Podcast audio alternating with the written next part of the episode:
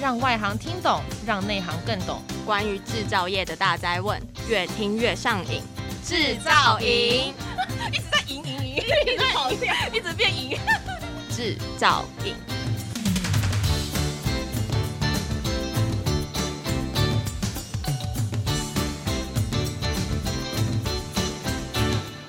大家好，欢迎收听专门为台湾制造业推出的 Podcast《制造影》，我是主持人 Annie。Hello，我是 Jada，欢迎回来。上一集我们邀请到台湾制鞋机械的指标龙头大厂天罡精机的销售营运经理黄博如 Will 来跟我们分享有关于制鞋子的大小事。那我们今天再次邀请到 Will 来跟我们聊聊天罡精机的企业文化，还有世代传承的故事。让我们欢迎 Will。大家好。那 Will，我们知道你们现在是。二代接班嘛，那想要请教你已经接手多久的时间呢？其实我已经进入我们公司已经第五年，然后迈向第六年，然后接班的部分其实一直都在这条路上在努力。然后我从刚进来的时候，在这个现场去实际组装机台，到现在负责整个我们营业部的一个主管。那其实天罡从传统的一个机械制造产业起家，到现在的一个生产鞋机的一个龙头企业，其实这四十年来都有员工的一路相陪，然后去打造这样子的一个基业，所以我们其实也很跟我们的一个资深同仁啊，跟优秀的同仁，其实都这样子的努力贡献，我们都是非常的感谢的了。然后天罡其实我们是以一个家为中心的理念，然后来去贯彻这样子的企业文化，在我们每个员工的一个内心，那我们也透过分享跟传递给所有需要关怀的员工，然后去完成这样子的使命。那我想简单的分享，在未来的使命有三个部分呢。我想第一个就是要成就整个一流的一个团队。第二个呢，我们想成为世界级的一个工厂。那第三，我们觉得我们要成为客户的一个首选。那我想要请教 Will，就是在成为世界级的工厂之前，请问您本人有没有曾经在产线上，然后亲自去体验这个制造的辛苦，然后更把产品做出来的那种成就感？呃，有啊。那其实我在刚进去公司的时候，是直接到现场去学习怎么样去真正的去组装我们的机器啦。然后那时候其实父亲是非常严厉的，所以甚至连磨毛边啊、焊接这些工作都叫我去做。那那时候有一个印度客人就跑来工厂去做参观，然后呃，他就有看到说，呃，我在那边做机器这样，然后他就马上把这这个照片照起来。他说他要他发给他的儿子，叫他儿子好好学学这样子。对，所以其实我们我们我们的家风是很应该讲很严厉的啦。董事长不会因为你是他儿子就对他比较有特权这样，所以我们都是从最基础开始去学起。所以要成为世界级的工厂，嗯、首先要有世界级，然后肯做事、肯从基层开始历练的老板开始。没错。那我们知道这个天罡啊，已经大概四十年的这个呃经历哦。那我们想要聊一聊说，哎，在当初创立的过程中，有没有遇到一些就是很艰困的时候？那你们是怎么样去克服的？听刚的创立的缘由，我想大家一定不可能相信。其实我们董事长是从卖牛肉面开始，牛肉面 是的。然后他在创立还没有接触到机械本业的初期，其实是很辛苦的。包含刚刚提到卖牛肉面啊，甚至去拉一些广告啊。这一些很送报纸，其实他都有做过。那其实会接触到天刚的机会是在拉广告的过程。其实当初的天刚的老板，他是父亲的一个客户，拉广告的一个客户这样子。那可能在那时候有遇到一些金融上的困难，然后导致他他可能没有办法周转，那他就请呃董事长这边去把整个天罡接手下来。呃，然后在这样子四十年来的一个年头，其实我们遇到了很多的一个挑战啊，包含在二零零八年、零九年的时候有这个金融海啸了。其实呃，一直支撑天罡可以不断的走下去的话，我想是一个企业文化的部分了。那我们在企业文化，其实它我们就讲到要有一个三多三十的一个理念：多鼓励、多学习跟多包容。那三十的话，其实就是做人诚实，做事踏实，做机器要扎扎实实。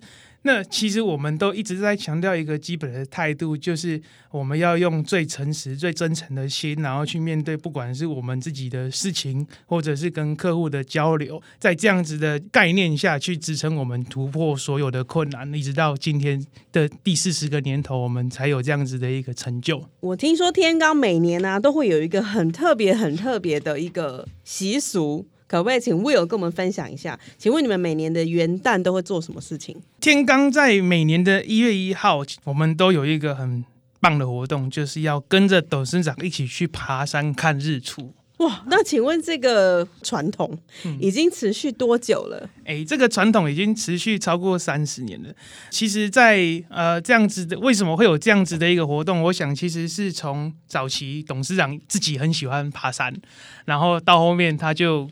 呃，会有很多的朋友啊、山友啊，甚至从山友去变成呃员工都有可能这样子，然后就慢慢的在这样子的一个喜欢的运动的一个氛围下，其实我们就慢慢的带动出这样子的一个企业文化。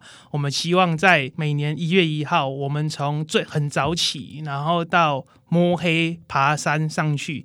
然后每一步其实都是很难去前进的，然后也没有办法去后退，然后去体验这样子的一个挫折，然后去一格一格的慢慢往上爬，最后达到了一个顶峰。这样子的一个过程跟挑战，我们也希望可以呃让每一个人在山顶上可以享受到那样子的一个美不胜收的一个风景跟日出照上来的那一个瞬间，其实是很感动人的。对，所以我们就有这样子的一个。文化腿力不好的员工可能没有办法加入天罡经济，开玩笑。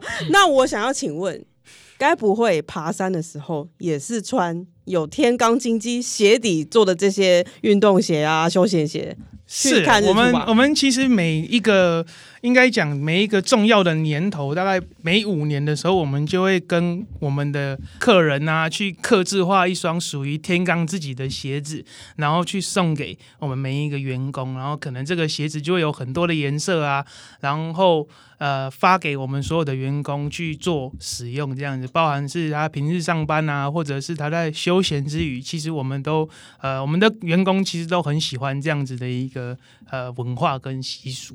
那最后啊，我想要来一个生活大哉问，就是既然我们这集是跟制鞋有关，那想请教，就是我们平常女生就很喜欢买鞋，可能逛网拍啊，或者是看专柜，其实它的价差真的是非常非常的大。我想要请教 Will，它除了品牌的附加价值之外，它其实它在功能性真的有很大的差异吗？除了品牌的一个价值以外，其实不同的功能也可能在不同反映在鞋子的一个价位上，尤其是在呃。一一些形体设计上啊，或者是它可能会有一些制造上工艺的复杂度的差异啦，所以这些都是有可能导致它有价差的一个部分啊。那其实一双鞋的选择，我想一般人就是以外观来去选择鞋子嘛，因因为自己穿在自己的脚下，我想无非就是要让它是最漂亮的，我想秀给我的朋友们看，其实我穿的鞋子是好看的这样，所以我想选择鞋子就是要让自己满意是最重要的。那接着我想要再请教，就是呃，一双鞋我们到底应该要如何去分辨它的好坏优劣？有没有什么判断的小撇步？如同刚刚有提到了，我会建议主持人先是以外观来去做选择，但鞋子呢，一定要去试穿看看，因为。每一个品牌，它其实即使是相同尺寸的鞋子，它可能在楦头的设计上啊，或者是它在鞋面的一个松紧的程度，都有不太一样的一些差异啦。所以其实呃，要选择它的好坏，其实就是要让自己最舒服的方式，然后来去选择那个那双鞋子才是最最重要的。然后一定要去试走看看。对，我们一定会买鞋子，然后看看以后可不可以穿这个鞋子去爬山，一起去看日出。对，我们希望可以跟天刚一起去看日出。等一下，我就告诉你我鞋子几号。相信经过今天这一集啊，大家对于鞋子都有更深入的认识。现在人常说啊，女人的鞋子永远不嫌多，还可能越买越上瘾。希望今天的节目让爱鞋的大家都可以了解背后的制鞋机械扮演重要的角色。那我们今天。再次感谢天罡金鸡黄博如经理来到制造营。那今年的天罡金鸡也有加入 ShoeTech 台北台北国际制鞋机械展 Digital Go 的活动。那欢迎各位听众呢，在九月二十八号到十月二十八号锁定 ShoeTech 台北的官网，相当多精彩的线上活动在等你一同来参与哦。那如果喜欢我们的节目的话，也欢迎上各大 Podcast 平台追踪制造瘾。我们将在每周一、周三、周五更新关于制造业的相关知识。制造营，让你越听越上瘾。